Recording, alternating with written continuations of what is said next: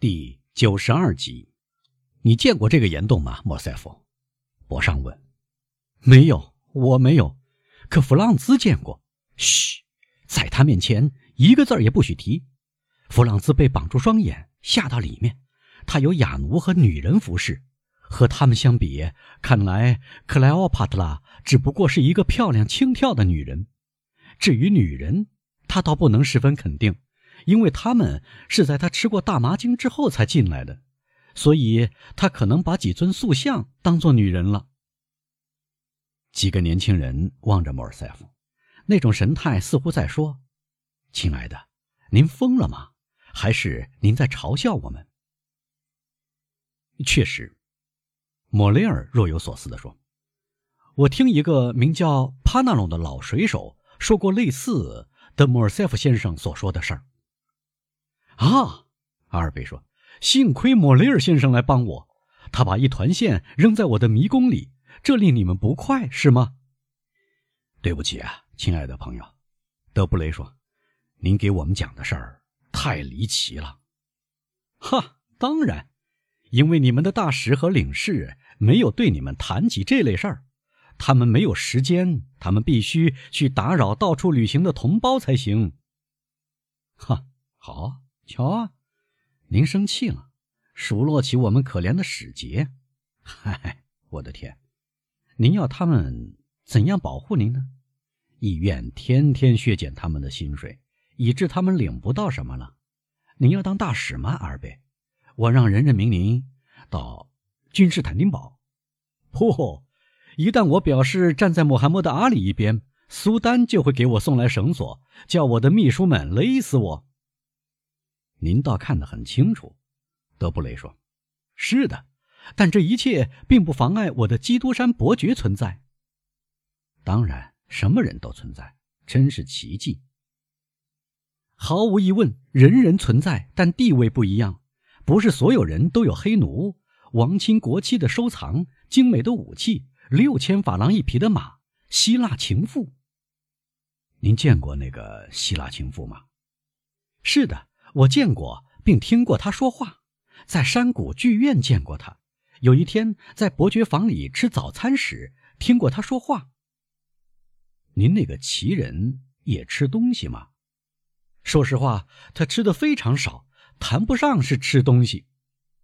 您看，这是一个吸血鬼。尽管笑好了，季伯爵夫人也是这样看。你们知道，他认识卢斯文爵士。啊。棒极了，博尚说：“对于一个不是新闻记者的人来说，这等于《立宪报》披露的那条有名的海蛇，一个吸血鬼，妙极了。浅黄褐色的眼睛，瞳孔能随意缩小和放大。”德布雷说：“面部棱角突出，天庭饱满，脸色惨白，胡须乌黑，牙齿雪白而尖利，彬彬有礼。”正是这样，吕西安，莫尔塞夫说，相貌特点一点不差的勾画了出来。是的，彬彬有礼而非常敏锐。这个人常常使我不寒而栗。有一天，我们一起去看行刑，我以为自己就要昏过去了，但看到和听到他冷漠无情地谈论世界上的各种酷刑，比看到刽子手行刑和听到犯人喊叫更毛骨悚然。他没有带您到竞技场的废墟去吸您的血吗，莫尔塞夫？博尚问。或者把您救出来以后，他没有让您在一张火红色的羊皮纸上签字儿？您向他出让您的灵魂，就像姨嫂出卖他的长子继承权一样？嘲弄吧，尽管嘲弄吧，诸位。莫尔塞夫有点愠怒地说：“你们这些漂亮的巴黎人，习惯了跟特大街。”爱在博洛涅园林散步。我看到你们又想起这个人的时候，我觉得我们不是属于同一类人。我非常荣幸，博尚说。因此，沙托勒诺天上说：“您的基督山伯爵，除了跟意大利强盗有私下交易以外，在空闲时是个很高雅的人。”嗨，根本没有什么意大利强盗，德布雷说。也没有什么吸血鬼，博尚说。也没有基督山伯爵。德布雷又说：“瞧，亲爱的二贝，十点半敲响了。您要承认您做了个噩梦？我们吃早餐吧。”博尚说。但挂钟的颤声还未消失。这时门打开了，日尔曼禀报：“基督山伯爵大人到。”所有在场的人都不由自主的一跳，这表明莫尔塞夫的叙述不觉给他们心里造成了不安，连阿尔贝也禁不住突然激动起来。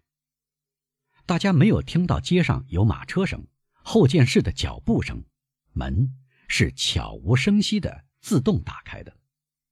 伯爵出现在门口，打扮得极其朴素，但最苛求的花花公子也无法挑剔他的装束，趣味雅致。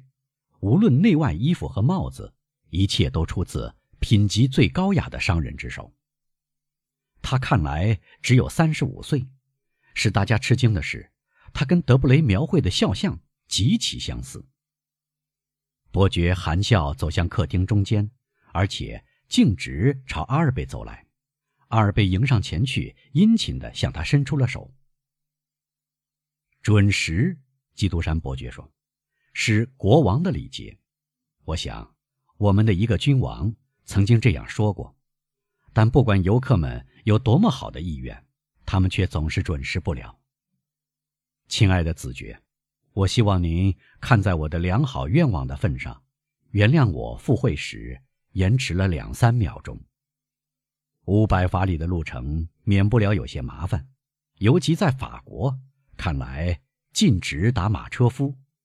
伯爵先生，阿尔贝回答：“利用您答应见约之机，我聚集了几个朋友，正在告诉他们您要来访。我有幸把他们介绍给您。这。”是德沙托·冷诺伯爵先生，他的贵族身份上溯到十二重臣时代，他的祖先在圆桌会议上有一席之地。这是吕显·德布雷先生，内政大臣的私人秘书。这是博尚先生，可怕的新闻记者，法国政府的灾星。尽管他在国内大名鼎鼎，或许您在意大利从来没有听说过他，因为他那份报纸进不了意大利。最后是马克西米利安·莫雷尔先生，北非骑兵部队上尉。听到这个名字，至今潇洒的鞠躬，但带着英国式的冷淡和无动于衷的伯爵，不由得往前走了一步。一道轻轻的红晕像闪电一样掠过他苍白的双颊。先生，身穿法国新征服者的军装，他说。这是一套漂亮的军装。很难说是什么感情，使伯爵的声音具有一种非常深沉的颤音，而且仿佛使他如此漂亮、沉静和明澈的眼睛不由自主地在闪闪发光。他没有任何理由要掩盖这种感情。您从来没有见过我们的非洲部队吗，先生？阿尔贝问。从来没有见过，伯爵回答，又变得完全无拘无束。先生，在这套军装下，跳动着法军最勇敢、最高贵的心灵之一。哦，伯爵先生，莫雷尔打断说：“让我说完，上尉。我们刚刚……”